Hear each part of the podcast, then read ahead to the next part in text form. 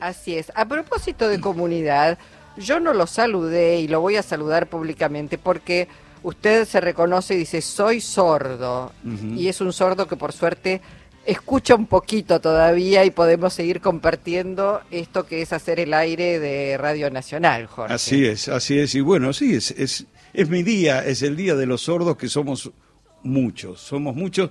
Quiero decir, sordo entendido no solo como aquellos que no escuchan nada, como los hipoacúsicos, sino con distintos grados de dificultad auditiva y de alguna manera las, personas en general oyentes con la evolución, con los años, también van eh, disminuyendo su capacidad auditiva como ocurre con la visión. Entonces, me parece que es un tema para sensibilizar. Sí, sí, porque además, tarde o temprano, todos y todas, sordos y sordas, eh, va disminuyendo la, la, capacidad auditiva que tenemos. Está en línea Carmela Moró, es asesora de jefatura de Gabinete de Ministros y referente nacional de igualar. Hola Carmela, Jorge Alperín, Luisa Balmaya, te saludamos. ¿Cómo estás? ¿Qué tal? Un gusto estar con ustedes. Bueno, gracias Carmela. Bueno, queríamos hablar un poco contigo porque hay un proyecto eh, que, que se va a presentar y que tiene que ver precisamente con cómo, cómo se considera cómo se ayuda a las personas que tienen una disminución auditiva. Contanos en qué estado está ese proyecto, está este proyecto. Creo que Jorge Alperín tiene algo que ver de alguna manera. Que ver, algo que ver con ese proyecto. Eh, el proyecto se llama Proyecto de Ley de Subtitulados Electrónicos Obligatorios.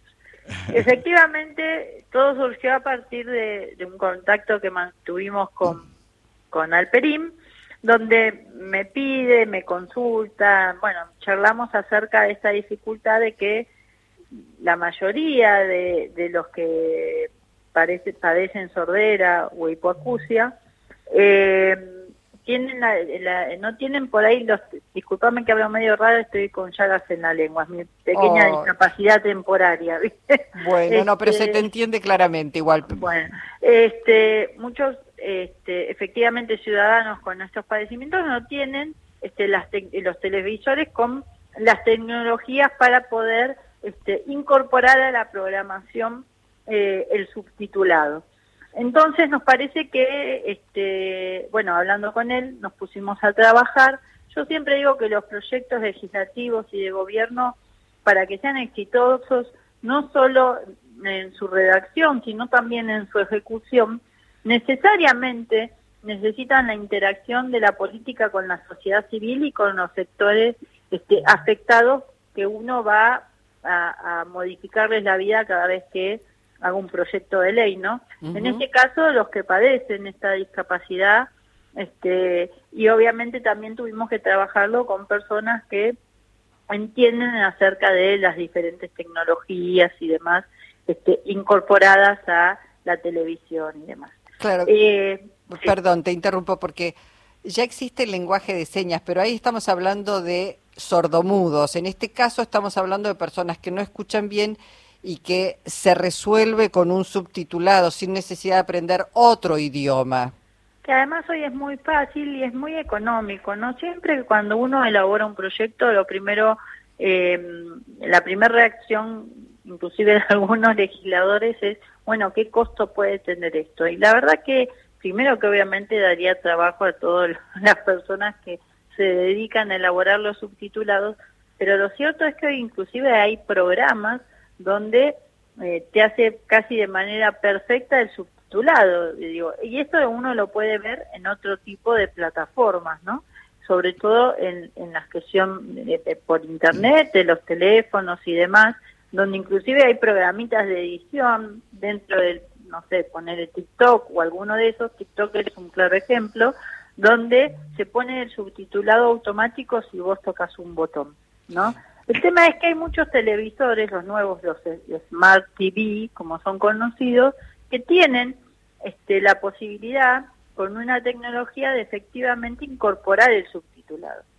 Pero conociendo nuestro territorio, la conformación socioeconómica de la República Argentina, sabemos que la gran mayoría de los hogares no cuenta con esta tecnología. Esto también es una barrera que hay que romper cuando uno trabaja en este tipo de proyectos, porque también ha sido una, una de las primeras reacciones, no, pero si ahora los televisores vienen con tal tecnología, sí, pero la mayoría de los argentinos y argentinas no cuentan con esta tecnología. Y hasta que eso suceda va a pasar muchos años, muchísimos años. Entonces, mientras tanto estamos dejando afuera a toda esta comunidad que además deberíamos protegerla o darle eh, el acceso a la igualdad de oportunidades por, por, por obligación de nuestra Constitución y de tratados internacionales. Es una cuestión de derechos humanos. Entonces elaboramos efectivamente un, un proyecto a pedido de Alperín, podemos decir. Ese fue el alma el alma pater en este ah, caso. no, además Carmela, eh, una cosa, un ángulo preocupante del tema es que la sordera invita al que la sufre a, mm, aislarse. Es decir, le cuesta más participar de las conversaciones, le cuesta más participar de eventos donde eh, no accede a los contenidos eh, de otra manera. Entonces, eh, me parece la doble importancia y sobre todo, como vos señalabas también, un sector de la población está con muchas carencias de recursos. Algunos podemos acceder a audífonos, a tecnologías avanzadas y otro sector de la población se queda muchas veces afuera de las tecnologías avanzadas. Entonces lo que se haga para mejorarle la vida a los que padecen algún problema auditivo me parece que es muchísimo, ¿no? No, y es, a ver, es natural, digo, ni siquiera es, eh, no todo el mundo tiene esta necesidad inmediata de ir y comprar el mejor televisor, el más nuevo, el más bonito, el más eh, obviamente uno en la vida cotidiana tiene un montón de necesidades que cubrir, ¿no? Eh, inclusive te diría que de este lado del mundo de nuestro país tenemos hasta un carácter mucho más consumista que en otras regiones. Sin embargo, todas esas regiones y, ciudadanía no se puede quedar afuera. Eh, para eso, bueno, el proyecto fue presentado, fue presentado hace unos días, este, en realidad fue presentado hace más de un mes por el legislador Leopoldo Moró, este, que tuvo, bueno, alguna dificultad de salud, porque la idea obviamente fue que inmediatamente después de presentado podamos empezar con todo lo que es eh, la promoción, divulgación de este proyecto de ley. Así que bueno, hoy es un buen día para, para empezar con esto y, y empezar a trabajarlo y militarlo, porque los proyectos, además de de su elaboración y demás, después efectivamente hay que trabajar para que los legisladores que son y las legisladoras que son quienes tienen en este caso ya una vez presentado el proyecto este eh, la autoridad para promulgarlos o no bueno efectivamente habrá que militar para que entiendan cuál es la importancia del proyecto no solo nosotros los políticos sino efectivamente los periodistas la comunidad este, que lo necesita lo demanda o que cree que es un derecho que deberíamos tener.